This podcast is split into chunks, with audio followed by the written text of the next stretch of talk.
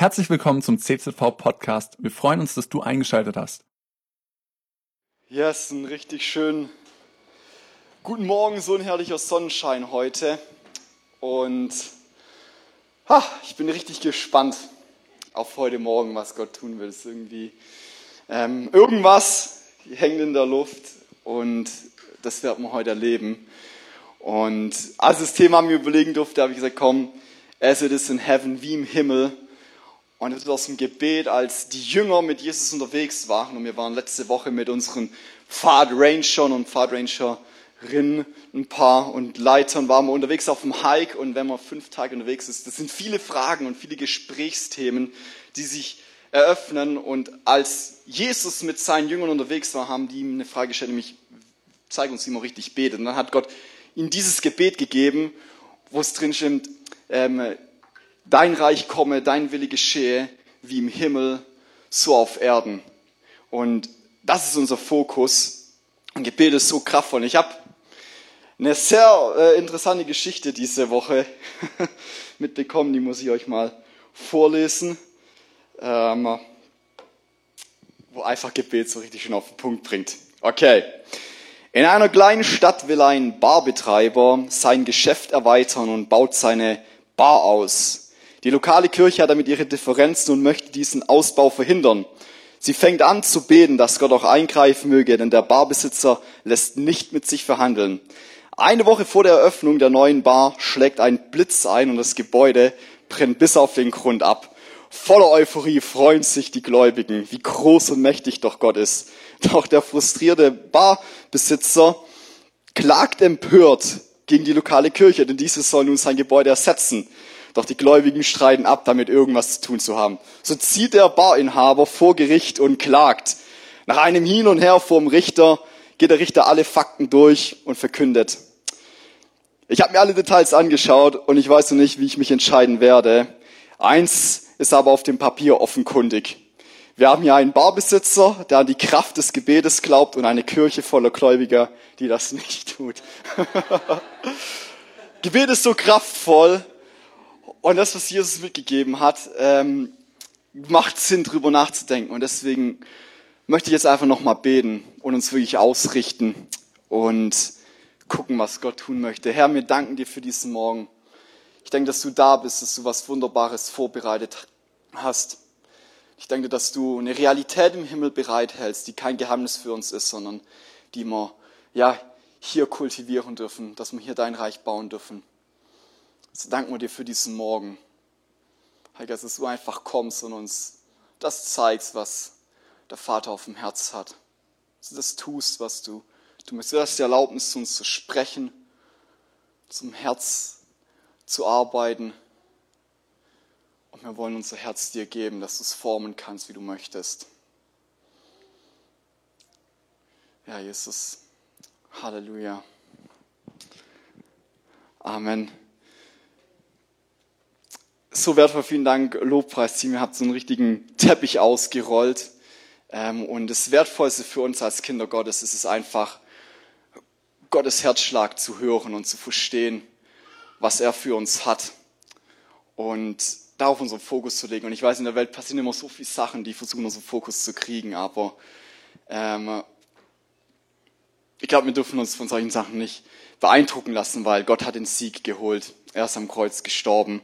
Und Jesus hat sich auch nicht vom Teufel beeindrucken lassen, so wenig mir. Und deswegen, ja, denke ich heute Morgen, Gott möchte einfach seinen Herzschlag uns zeigen und erleben lassen.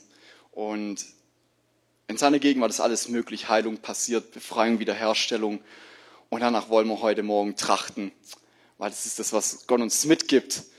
Und ja, so wollen wir einfach heute als Gemeinde vor Gott kommen und nicht irgendwo in erster Linie was Kluges mitbekommen, sondern einfach seinen Herzschlag hören.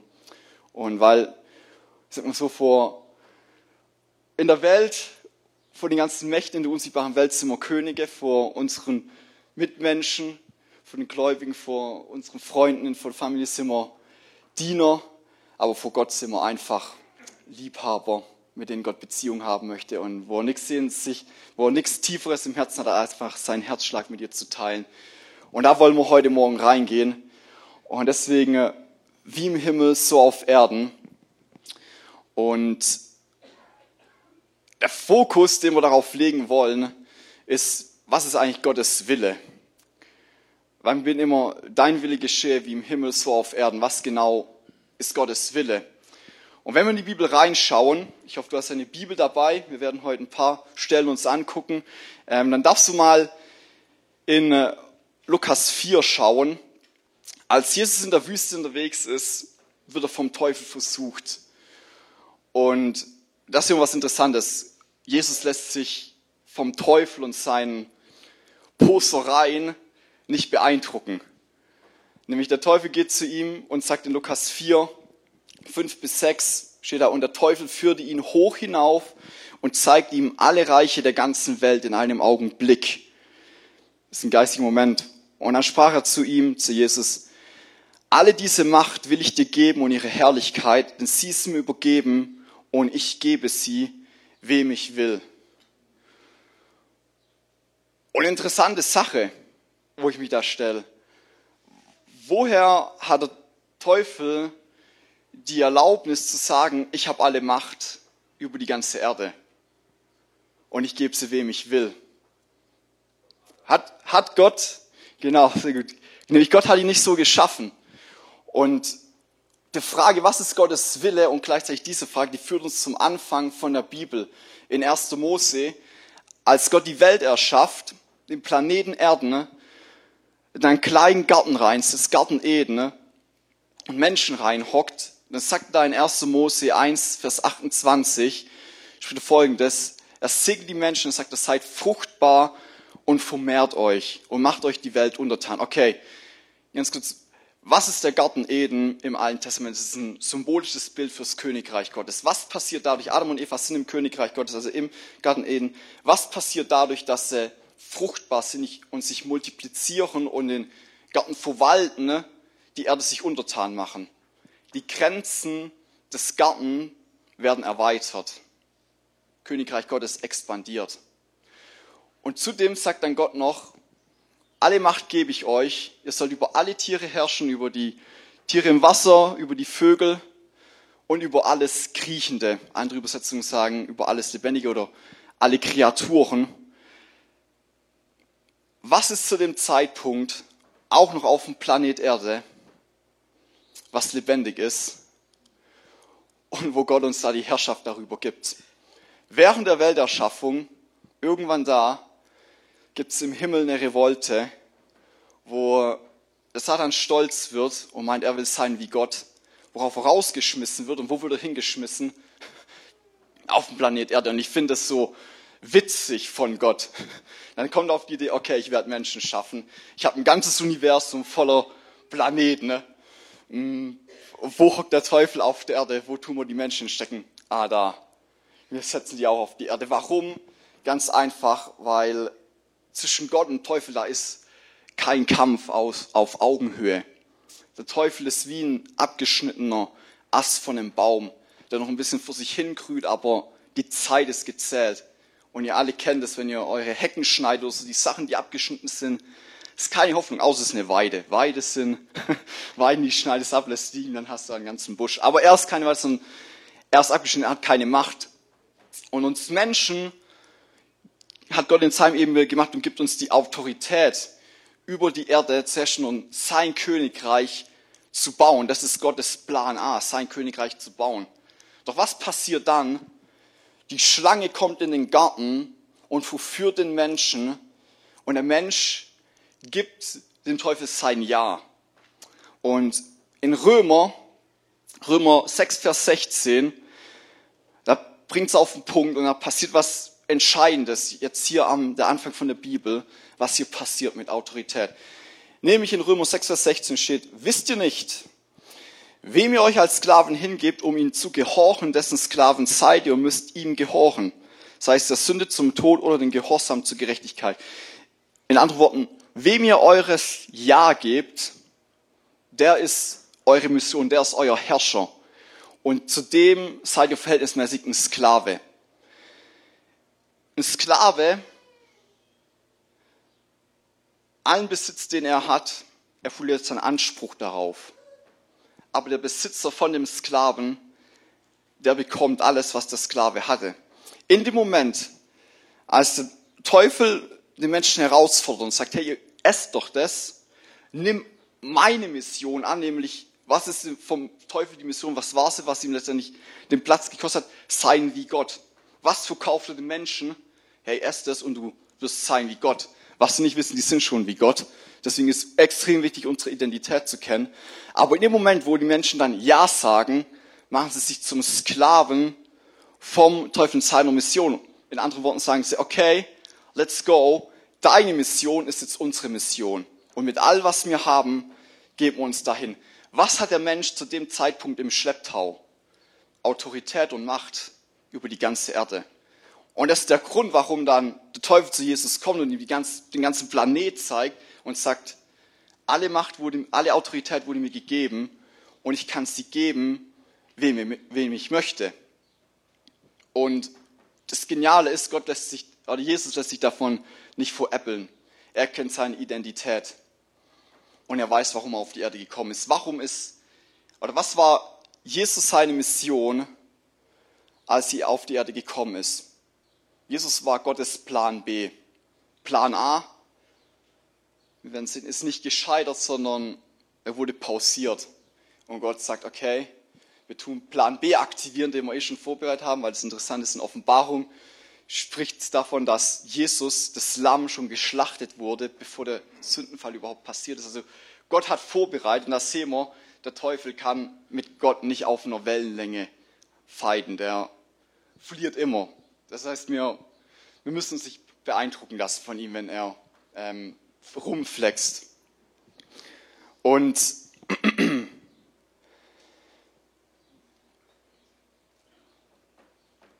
Jesus war Gottes Plan B. Und in Lukas 19, Vers 10 sehen wir, was Jesus seine Mission war, als er auf die Erde gekommen ist. Und das lässt sich in viele Unterpunkte unterteilen. Steht da, denn der Sohn des Menschen, also Jesus ist gekommen, um zu suchen und zu retten, was verloren ist. Was ist verloren gegangen? Einmal die Beziehung zwischen Mensch und Gott. Der Mensch war auf einmal Sklave der Sünde und nicht mehr Herrscher mit Gott zusammen, weil das ist unsere Bestimmung, mit Gott zusammen zu herrschen. Ähm, die erste Aufgabe, die Adam bekommen hat, ist die Schöpfung Gottes beim Namen zu nennen. Er hat mit Gott zusammengearbeitet, das ist unsere Identität. Und was ist noch verloren gegangen neben der Beziehung? Unsere Autorität, die Gott uns gegeben hat. Jesus kommt also auf die Erde, um das wiederherzustellen.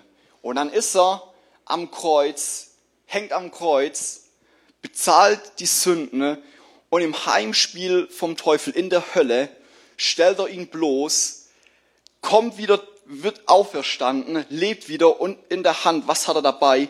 Die Schlüssel mit der Autorität über den Planeten Erde.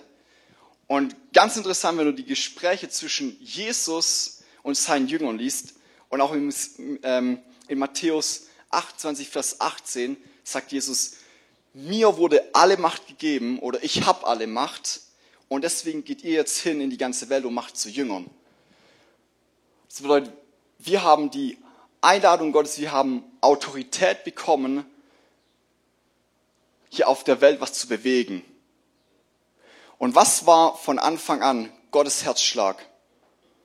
Sein Königreich zu bauen. Wie im Himmel so auf Erden. Dein Reich komme, wie im Himmel so auf Erden, dein Wille geschehe. Das ist der Herzschlag Gottes. Und wenn wir Jesus zuhören, redet er unfassbar viel über das Königreich Gottes. Ein paar von euch haben Kinder, andere sind Kinder. ähm, wenn du zu Hause bist und deine Eltern gehen abends weg und es ist noch ein, oder, oder du als Elternteil oder als Kind und deine Eltern sind weggegangen und sie sind wieder gekommen aber bevor sie gegangen sind, die letzte Sache, dass sie dir an der Haustür gesagt haben, was war das? Das, was über die Zeit, wo sie weg sind, das am relevantesten für dich ist. Wenn es nur der Abend war und noch ein Brot im Backofen war, dann war es bei der Haustüre, hey, vergiss das Brot nicht, 25 Minuten. Wenn du auf eine Freizeit gegangen bist, über mehrere Tage oder Wochen. Was war dann das Wichtigste? Hey, vergiss nicht, wir lieben dich, wir beten für dich. Das Allerwichtigste. Was hat Jesus in den 40 Tagen, er, äh, nachdem er auferstanden ist und ins, dann in, die, in den Himmel gefahren ist, über was hat er da kurz bevor gegangen ist mit seinen Jüngern gesprochen? Können wir in Apostelgeschichte 1 lesen. Er hat gelehrt und sie unterwiesen in allen Hinsichten zum Königreich Gottes. Über was hat Johannes der Täufer gesprochen, als er anfing? Was ist seine Aufgabe? Umkehr und Klarmachen, das Königreich Gottes kommt nahe, deswegen kehrt um. Als Paulus fertig ist mit seinem Dienst und in Rom in seinem Haus hockt, mit was endet die Apostelgeschichte, die letzten Verse, dass er da ist und freimütig und mutig vom Königreich Gottes erzählt. Was sagt Jesus in Matthäus 6, Vers 33? Trachtet zuerst nach dem Reich Gottes und seiner Gerechtigkeit und alles andere wird euch hinzugefügt. Was ist Gottes Wille im Vater unser? Dein Reich komme, dein Wille geschehe, wie im Himmel so auf Erden. Wir haben als seine Kinder ein Mandat dazu, sein Königreich auf die Erde zu holen. Und Gottes Königreich, was genau ist das? Wie sieht's aus? Das hat einmal der Rallye-Lehrer bei uns in der Schule gefragt, wo das Königreich Gottes ist. Niemand wusste, es war eine sehr ruhige Dreiviertelstunde. Ähm, aber die Bibel gibt uns Antworten. Nämlich in ähm, Römer schreibt Paulus, äh, in, in dem Kontext von Matthäus 6, Vers 33 spricht Jesus über Essen und Trinken und Versorgung. Aber dann stellt der Paulus später fest, in Römer 14, Vers 17, dass das Königreich Gottes nicht Essen und Trinken ist, sondern dass es Gerechtigkeit, Freude und Friede ist. Welche drei Punkte sind es genau? Trat zuerst nach Gottes Königreich und seine Gerechtigkeit. Das ist schon, hier wird schon ein Unterpunkt beim Hauptpunkt erwähnt. Was passiert, wenn ein Mensch eine Entscheidung für Gott trifft und Vergebung über sein Leben ausgesprochen wird? Er wird gerecht gesprochen. Er läuft in Gerechtigkeit. Was ist Gottes Königreich? Gerechtigkeit. Was passiert, wenn, wenn Menschen von Depression, Ängsten, von Sorgen befreit werden und der Heilige Geist kommt und auf einmal klar macht, dass es für Gott nicht zu groß ist. Das Resultat wird Freude sein. Gottes Königreich ist Freude. Und was passiert, wenn Menschen von Krankheit geheilt werden? Wenn Wiederherstellung geschieht, wenn da, wo Beziehungen zerbrochen sind, Gott reinkommt und sein Königreich, was ist da passiert? Ein Frieden, eine Freude. Unsere Aufgabe ist es, Königreich Gottes auf die Erde zu bringen. Und es ist interessant, weil die Evangelien alle damit enden, mit geht hin in alle Welt. Und davor sagt Jesus, mir ist alle Macht gegeben und alle Autorität. Und ich gebe sie euch. Das sagt er zum Petrus, das sagt er zu seinen Jüngern, das sagt er zu dir. Dir ist alle Macht und Autorität gegeben, um was zu machen, Königreich Gottes auf die Erde zu holen. Dann sagt er dazu noch, packte noch ein paar Joker in die Hand. Ähm, ich bin bei euch alle Tage bis ans Ende der Welt. Ihr müsst euch nicht sorgen, ich versorge euch. Und falls noch irgendeinen Grund geben könnte, zu sagen, oh, die Aufgabe ist zu schwer, packt er noch einen Allrounder rein, der alles abdeckt und sagt, übrigens, bei Gott ist nichts unmöglich. Das, was in seinem Willen geschieht, go for it. Das heißt, wir haben eine volle Hand an Joker, um Gottes Königreich auf die Erde zu holen. Wir haben die Einladung Gottes, Weltgeschichte ähm, zu verändern. Und das ist das, was am, wir schon am Anfang im ersten Mose, im ersten Kapitel sehen. Dass Gott den Garten schafft, den Mensch reinsetzt und sagt, ihr verwaltet es und dabei wird, es, wird der Garten wachsen. Und welchen Bereich gibt er? Er tut es nicht eingrenzen, er sagt über die ganze Erde. Gib euch das wir haben die Aufgabe, Gottes Königreich auf diese Erde zu bringen. Und das sehen wir. Und dazu haben wir auch noch alle Autorität. Und deswegen liebe ich es, für Leute zu beten und dem nachzujagen, weil es Gottes Herz ist und in Gottes Gegenwart ist alles möglich. Heilungen geschehen. Und ich denke, Gott will heute Morgen echt Leute heilen.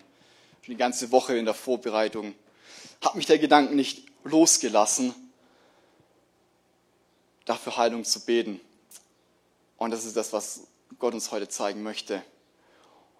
Und durch wen? Durch dich, weil du hast alle Autorität und Macht. Wir müssen uns von den ganzen Sachen, die passieren, müssen uns nicht beeindrucken lassen, weil Gott so viel größer ist. Und die Herausforderung oder der Kampf zwischen Teufel und Gott ist schon vorbei. Gott hat schon gewonnen. Und unsere Aufgabe ist es, diesen Sieg zu deklarieren und auszutragen. Und es wird aber schwer, wenn wir unseren Platz nicht kennen und irgendjemand kommt, ein bisschen rumflext und wir dann beeindruckt sind, weil wir Gott nicht kennen. Und deswegen will ich heute Morgen noch eine Zeit machen, wo wir wirklich beten. Und die Band darf gerne mal nach vorne kommen. Jesus ist nicht nur am Kreuz gestorben, damit du in den Himmel kommst, sondern damit durch dich der Himmel auf die Erde kommt. Und wenn wir in die Bibel schauen, dann sehen wir von vorne bis hinten, dass Gottes Herzschlag ist es immer, sein Königreich auf die Erde zu bringen. Also sollte es auch unser Herzschlag sein. Es wäre ein komischer Herzschlag, wenn wir sagen, boah, ich kann es gar nicht abwarten, endlich mal hier wegzugehen. Ich gehe da lang. Und Jesus so, Moment mal, ich gehe aber da lang. Das ist Gottes Herzschlag für uns. Cool, dass du dir unsere Predigt angehört hast. Wir hoffen, sie hat dir geholfen und wir wollen dich ermutigen, auch während der Woche Teil einer Kleingruppe zu werden. Schreib uns einfach eine E-Mail an podcast.czv-kreuzheim.de oder komm einfach am Sonntag in unseren Gottesdienst. Folge uns außerdem auf Facebook oder Instagram für alle weiteren Infos. Wir freuen uns auf dich.